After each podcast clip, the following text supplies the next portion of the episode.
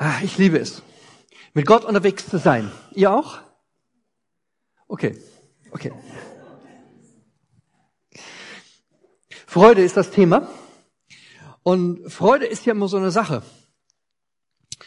Woran können wir Freude haben? Mal drücken hier. Genau. Freude im Advent. Wir haben ja gehört, erst Advent ist jetzt, und Advent ist mal so die Startzeit, wo es so losgeht. Weihnachten kommt bald. Schon mal davon gehört? Weihnachten? Ja. Also, das startet also die heiße Phase. Ich hoffe, ihr habt alle eure, Geschenke schon eingekauft. Ihr habt alle schon fertig, so dass ihr ganz entspannt der Advent genießen könnt. Wer hat das geschafft? Darf man seine Hände hochheben? Oh, ein paar. Gut, ich auch. Zum ersten Mal. Und äh, da kommt immer, Weihnachten hat immer viel mit Freude zu tun. Man freut sich auf Weihnachten, auf das Fest mit der Familie ähm, und alle diese Dinge. Und das hat viel zu tun auch mit Vorfreude. Ja, das ist ja eine Zeit, dass man sich drin freut auf einen Termin, auf ein Ereignis, auf einen Moment. Und man sagt immer, Vorfreude ist die schönste Freude. Und äh, für mich war Vorfreude immer was ganz Spezielles. Wenn ich als Kind Geschenke bekommen habe zu Weihnachten oder zum Geburtstag, da war das für mich unglaublich spannend, diese Geschenke zu sehen, die da so wunderbar eingepackt standen. Die habe ich genommen, ich habe sie bei mir ins Regal gestellt und habe mich daran gefreut an diesen Geschenken. Und habe ich irgendwann angefangen, das erste Paket auszupacken. Und am nächsten Tag oder ein paar Tage später das zweite Paket und habe das so für mich hingezogen. Warum? Weil die Vorfreude auf das, was da drin ist, so groß war. Ich wusste ja nicht, was da drin war und habe die tollsten Fantasien gehabt, was da alles drin sein könnte, habe mich drüber gefreut. Und aus Angst über die Enttäuschung, es ist vielleicht nicht das, was ich mir erhoffe, habe ich immer vor mich hingeschoben, mit dem Auspacken, möglichst lange nach hinten, bevor ich daran gegangen bin. Meine Kinder heute sind da ganz anders. Kaum in der Hand, aufgepackt, rausgemacht, benutzt. Aber für mich war das als Kind immer so lange vor mich hingeschoben. Also die Vorfreude war für mich immer ein ganz großes Element in meinem Leben. Und äh, weil ich ja nicht wusste, ob das, was ich nachher kriege, wirklich etwas ist, worüber ich mich freue. Und als Kind war es auch so, wir hatten nie viel Geld und wenn, wenn Geschenke kamen, dann wusste ich oft, da sind irgendwelche Süßigkeiten drin und weniger Spielzeug. Und deswegen habe ich das immer auch, war einer der Gründe, warum ich das vor hingeschoben habe. Süßigkeiten kann man immer noch essen. Ich hatte mir gehofft, dass das mehr ist, aber war nicht immer so. Also, manchmal ist es wirklich mit Geschenken so, wir wissen nicht, was drin ist. Aber wir müssen erstmal was auspacken. Und ich glaube, es ist in vielen Sachen unseres Lebens so. Wir müssen manchmal Dinge auspacken, um zu wissen, was es ist. Und so gibt es viele Dinge in unserem Leben, die immer äh, Freude bringen und Freude schenken. Woran können wir allgemein Freude haben? Ganz einfache Sachen. Ein wunderbarer Sonnenuntergang. Freude an der Schöpfung eine wunderbare Landschaft zu sehen, sich daran zu erfreuen. Freude an der Familie, ja, an den Kindern, an den Eltern, an den Geschwistern. Es gibt solche und solche Momente, aber wir nehmen mal den Moment der Freude raus. Ja? Man kann sich darüber freuen, über die Dinge, die man erreicht hat.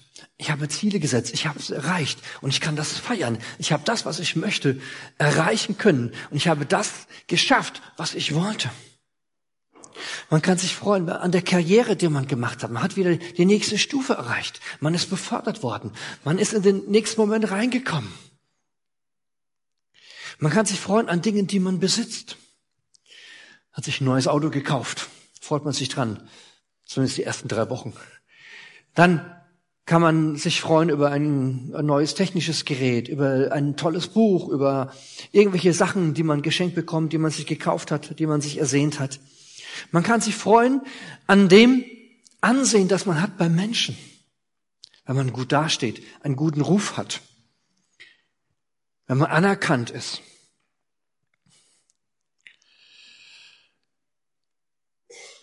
Die Sache hat nur einen Haken.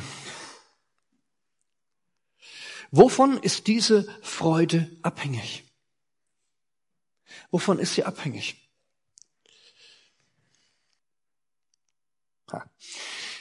Sie ist immer abhängig vom Eintreffen bestimmter Ereignisse. Es muss etwas Bestimmtes passieren, worüber ich mich freuen kann. Über ein Geschenk freue ich mich, wenn ich es bekommen habe. Über die Beförderung freue ich mich, wenn ich sie bekommen habe. Es ist manchmal abhängig von einem gewissen Besitzerstolz.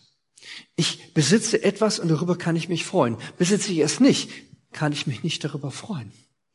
Es hängt davon ab, dass ich das bekomme, dass ich es besitze. Manche Freude ist abhängig davon, einen gewissen Erfolg gehabt zu haben. Habe ich diesen Erfolg nicht, ist die entsprechende Freude auch nicht da. Ganz klar. Manchmal ist Freude abhängig von dem, wie ich dastehe, wie mich Menschen sehen, was sie an mir wahrnehmen, welchen Ruf ich habe. Und oft genug, und so geht's mir, ich weiß nicht, wie es euch geht, dass man immer wieder merkt, dass man abhängig ist von dem, was andere Menschen tun, denken oder eben nicht. Ja, dass das viel mit der Freude im, im Leben zu tun hat, mit dem, was ich wahrnehme, was ich empfange, ähm, was andere Menschen über mich denken. Es gibt Menschen, die sind sehr unabhängig von dem, was andere über einen denken. Ich gehöre eher zur Kategorie, das macht viel mit mir, was andere über mich denken und beeinflusst mich in dem, was ich tue.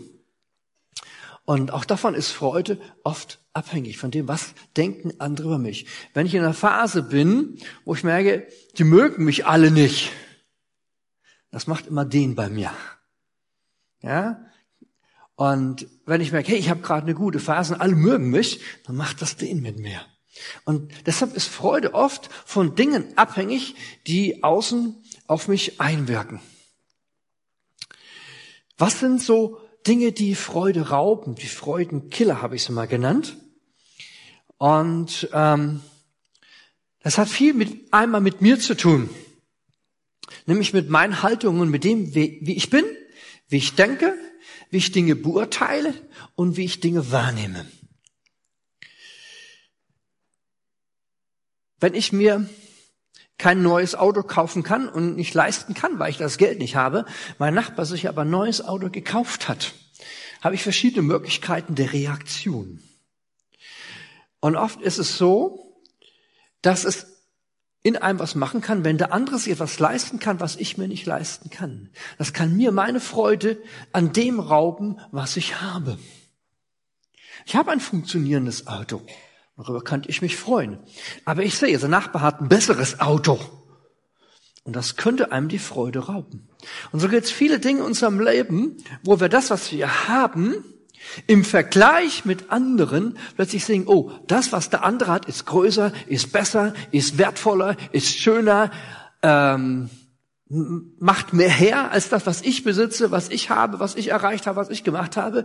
Und dann kommt der Neid hoch und, und ähm, fängt an, in meinem Leben Einfluss zu nehmen.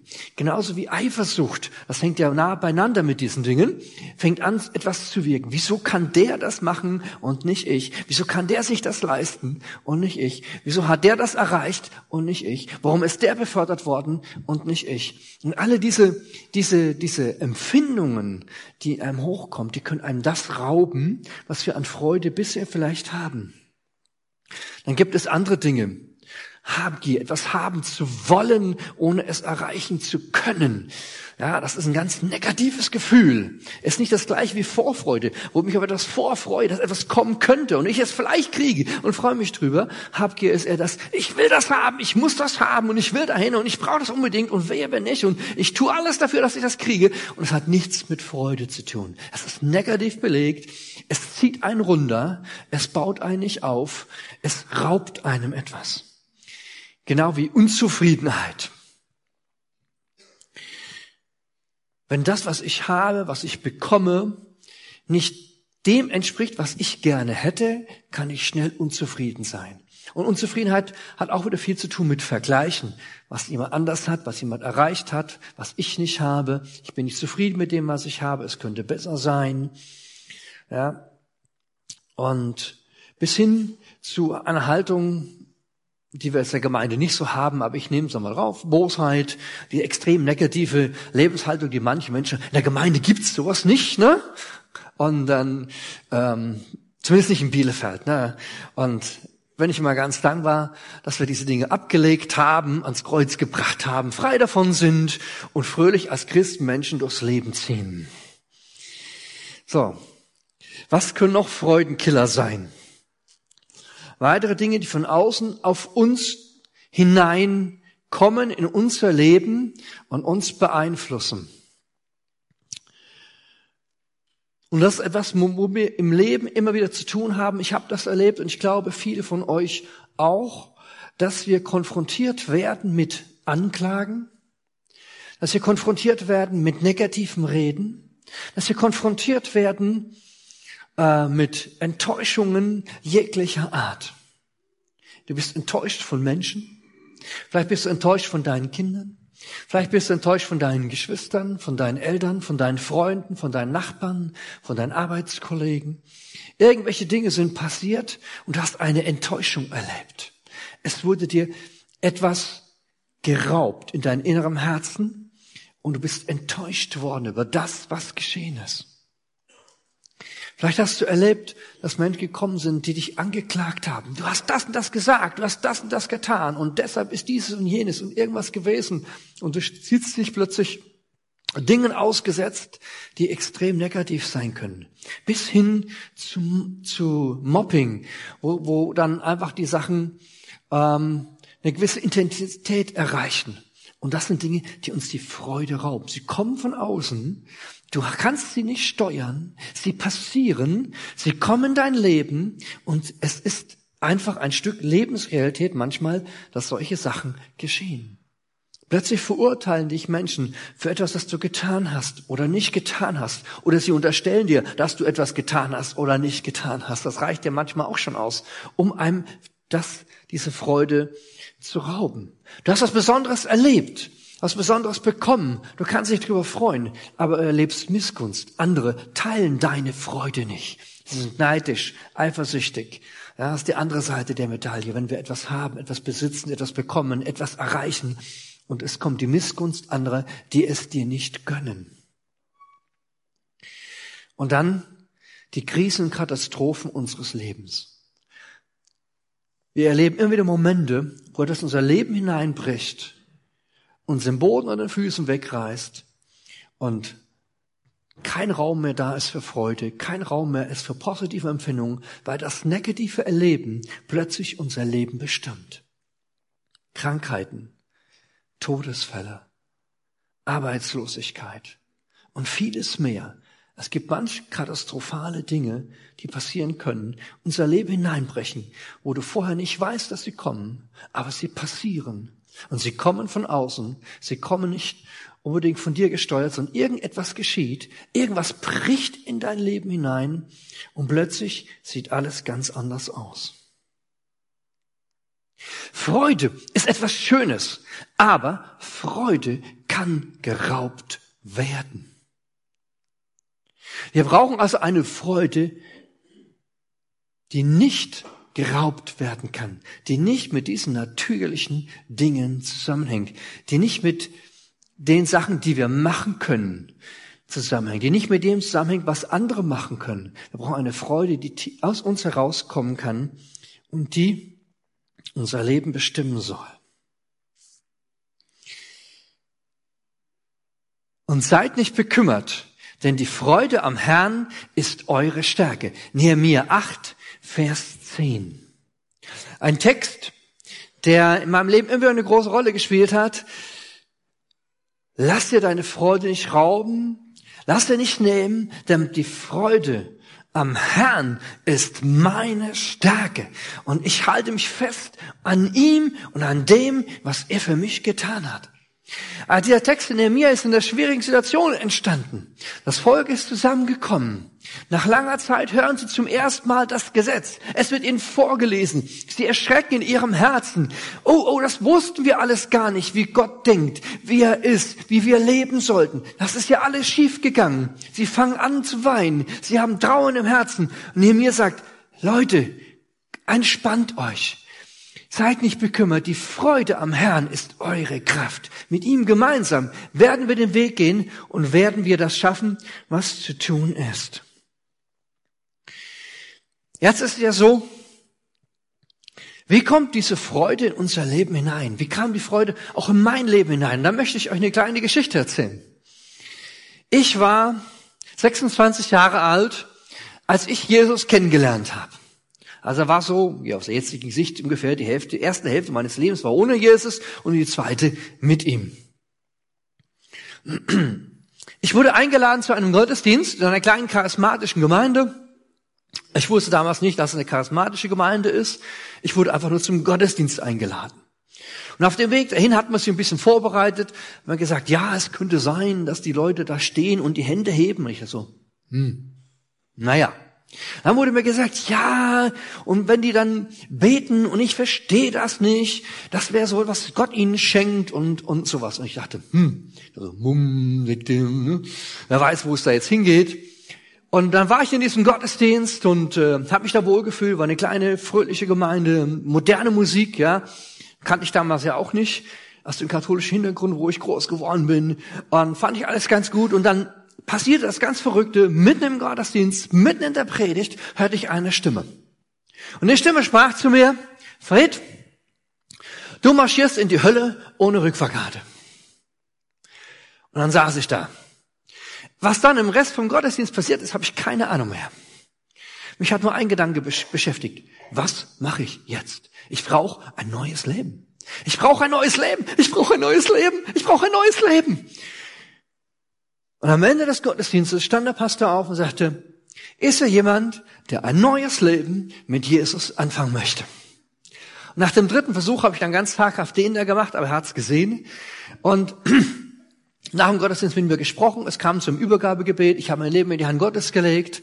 Und in dem Moment war es wie wenn ein Schalter umlegst, es kam eine Kraft in mein Leben, es kam eine Freude in mein Leben, die von dem Tag an mein Leben komplett auf den Kopf gestellt habe. Ich habe gesagt, hey, ich gehöre Jesus. Jesus hat mich errettet, hat mich erlöst. Ich bin ein Kind Gottes. Meine Schuld ist mir genommen. Mir ist vergeben. Ich darf mit ihm leben. Und es hat mich dann angefangen zu tragen, die nächsten Jahre. Und die, die mich damals so kannten, sagt, die ersten anderthalb Jahre bin ich so geschwebt, einfach über das, was Gott in meinem Leben getan hat. Die Freude am Herrn ist meine Stärke. Und das hat mein Leben so gründlich verändert und hat eine Freude hineingebracht, die bis heute anhält. Nicht, dass es auch schwere Tage gibt, die gibt es auch. Ich habe vieles erlebt. Ich habe Anfeindung erlebt, ich habe Anklage erlebt. Man hat mich aus dem Job rausgeschmissen. Ähm, ich habe echt harte Zeiten erlebt. Aber eins konnte mir niemand nehmen, die Gewissheit, ich gehöre Jesus. Und egal, was in dieser Welt passiert und was die Menschen mit mir machen, Jesus ist da. Jesus geht mit mir und er hilft mir auf allen meinen Wegen. Das ist meine Stärke.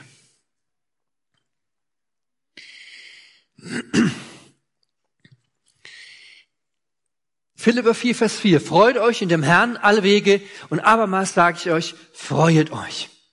Als ich meine erste Stelle angefangen habe, damals in Rüsselsheim in der Ecclesia-Gemeinde, war, ich war noch nicht lange da, ein, zwei Jahre, da gab's ein, ein, eine Feier. Ich glaube, es war mein 30. Geburtstag, ich weiß es nicht genau, irgendwas Besonderes war es, irgendeine Feier. Und dann hat, haben die Gemeinde überlegt, was könnt ihr jetzt tun für, für den Fred? Und dann äh, hat das Lobpreisteam ein Lied gespielt. Äh, der Himmel erfüllt mein Herz. Kennt ihr das? Weil ich haben, das ist der Fried. Der Himmel erfüllt mein Herz. Er sagt, ja, genau, das ist es. Der Himmel erfüllt mein Herz. Und ich möchte mich an dem freuen, was Gott mir gegeben hat. Und das war mein Leben. Und es war für mich einfach eine Freude, in dem Moment zu spüren und zu erleben. Die Gemeinde hat das so wahrgenommen. Der Himmel erfüllt mein Herz. Mein Herz gehört ihm allein. Und wenn Paulus im Philipperbrief schreibt, wir sollen uns freuen auf allen Wegen, jederzeit, dann merken wir, diese Freude kann nicht wirklich abhängig sein von den Dingen, die ich erlebe, die ich habe und die ich besitze, sondern diese Freude hat eine andere Grundlage.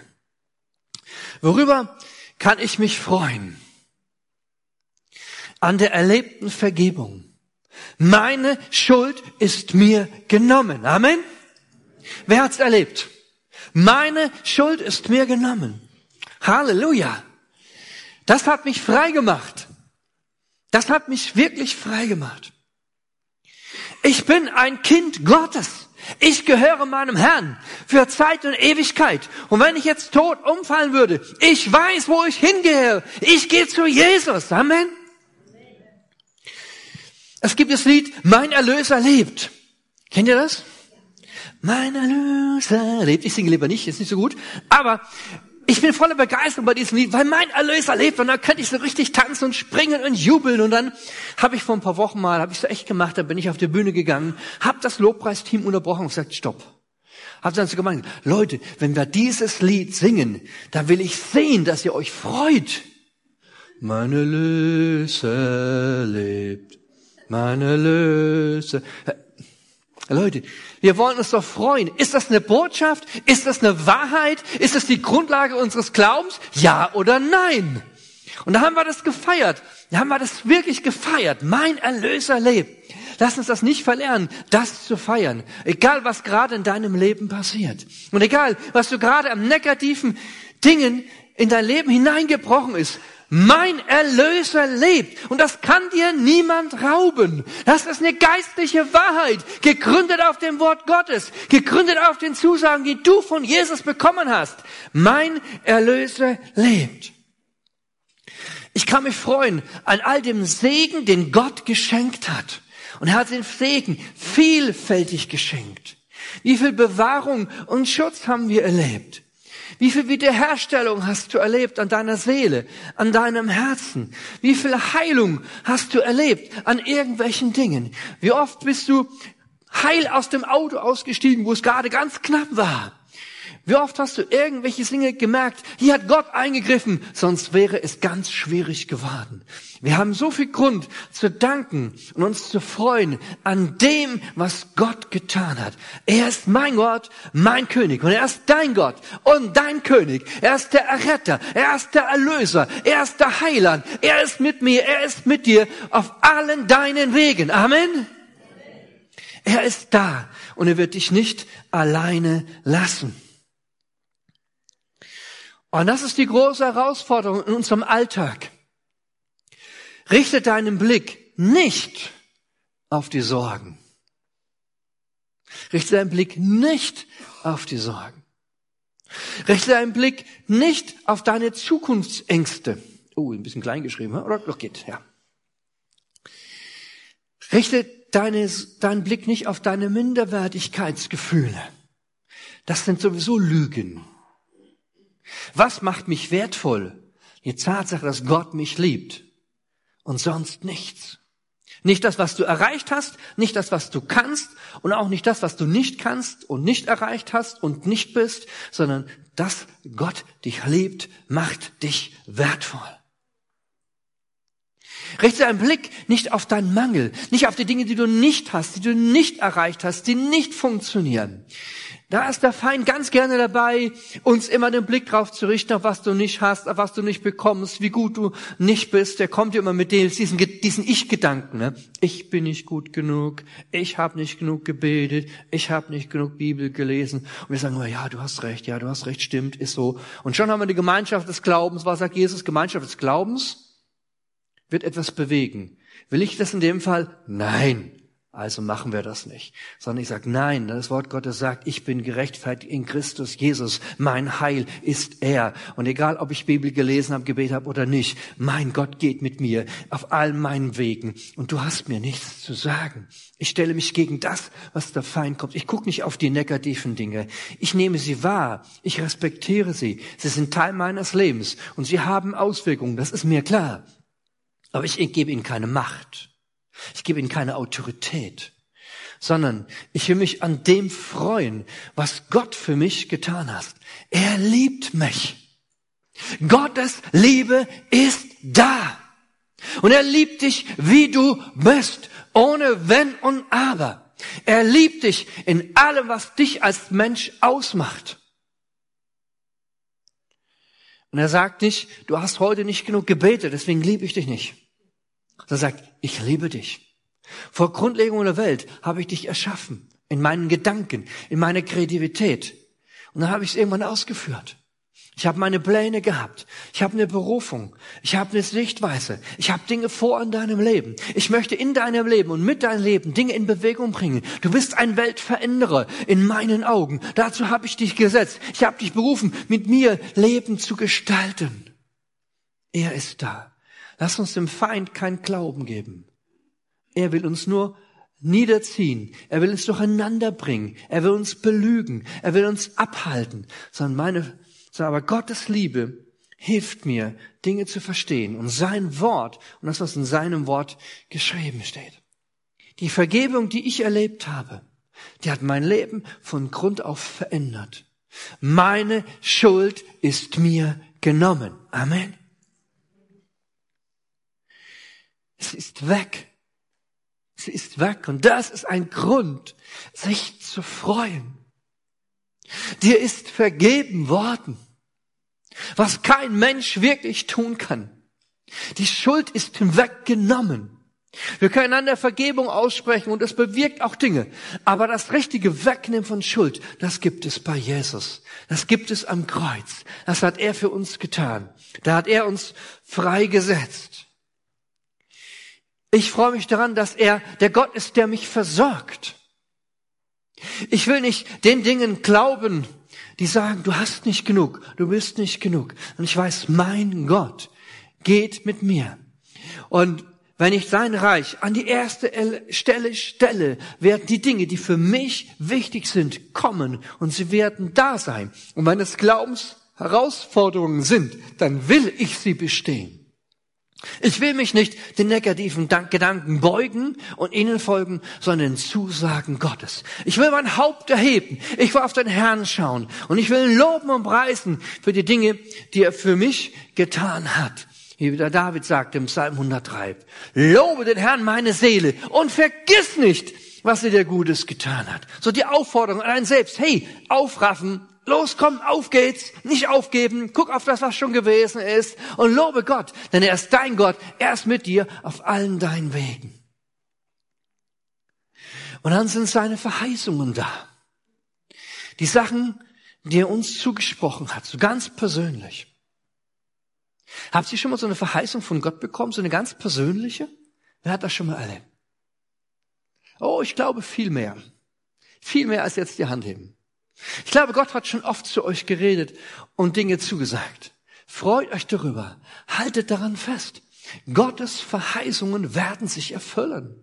Das sind Zusagen, über die kann ich mich freuen. Der Feind wird kommen und sagen, ist ja noch nicht. Soll das mal jemals werden? Aber wenn ich mich darauf freue, auf das, was Gott zugesagt hat und an seinen Worten festhalte, dann wird es mir Kraft geben für jeden neuen Tag. Er ist mein Gott, er ist mein König, er ist mit mir, er ist an meiner Seite. Ich gehe nicht alleine, sondern mit ihm. Er ist der, der mich führt und leitet und mir hilft in allen meinen Dingen. Und ich möchte schließen mit einem Vers aus Jesaja 61, Vers 10, hier nach der Neues Leben Übersetzung. Ich will mich sehr in dem Herrn freuen. Meine Seele soll über meinen Gott jubeln. Ja, nicht so, ja, ich freue mich. Da soll jubeln, da soll Freude rüberkommen. Mein Gott ist der beste Gott, den es gibt. Es gibt keinen besseren, nur er allein. Er ist Gott, er ist König, er ist Majestät, er herrscht von Ewigkeit zu Ewigkeit. Denn er hat mir die Gewänder des Heils angezogen und mich in die Robe der Gerechtigkeit gekleidet. Ich bin wie ein Bräutigam, der mit priesterlichem Kopfschmuck geschmückt wurde, wie eine Braut, die sich in Schmuck angelegt hat. Was für ein fantastischer Vers. Ich finde, es gibt kaum einen Vers, der so diese Freude darüber ausdrückt und die Begeisterung, Kind Gottes sein zu dürfen. Ich bin ein Kind Gottes und ich bin, ja, ich bin stolz darauf, dass Gott mit mir ist, dass ich sein Kind sein darf, dass mir vergeben worden ist, dass ich frei bin von den Dingen, dass Gott mich verändert und natürlich an der einen Anstelle noch ein bisschen nacharbeiten muss. Aber das ist ja auch okay. Aber ich will über meinen Gott jubeln und das Gewand des Heils will ich tragen. Und ich bin ein Kind Gottes und niemand kann mir das rauben. Der Feind nicht und nicht die Situation, die Anfeindungen nicht und auch nicht die Anklagen und irgendwelche anderen Dinge, die passieren können. Denn ich gehöre Jesus für Zeit und Ewigkeit. Lass uns ihn feiern und lass uns freuen an dem, was er für uns getan hat, was er für dich getan hat.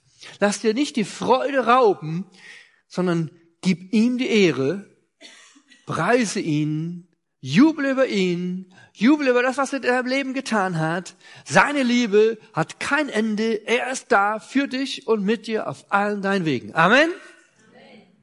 Herr, ich danke, dass du hier bist. Du bist mein Gott und König. Ich preis deinen herrlichen Namen. Es gibt keinen besseren wie du. Und ich erhebe dich und ich erhebe deinen herrlichen Namen und danke dir, dass du in mein Leben gekommen bist. Du hast mich errettet. Du hast mich erlöst. Du hast mir meine Schuld genommen. Du hast mich frei gemacht. Und eine Freude ist mein Leben gekommen. Und dafür danke ich dir. Und bitte, Jesus, dass du jedem von uns diese Freude erneuerst in unseren Herzen. Dass wir uns neu freuen können an dir in allen Dingen. Und dass du zu jedem jetzt redest durch dein Heiligen Geist und überzeugst von deiner Freude und der Zuversicht, in dir sein zu dürfen und mit dir zusammen Leben zu gestalten. Und dafür danke ich dir, Herr.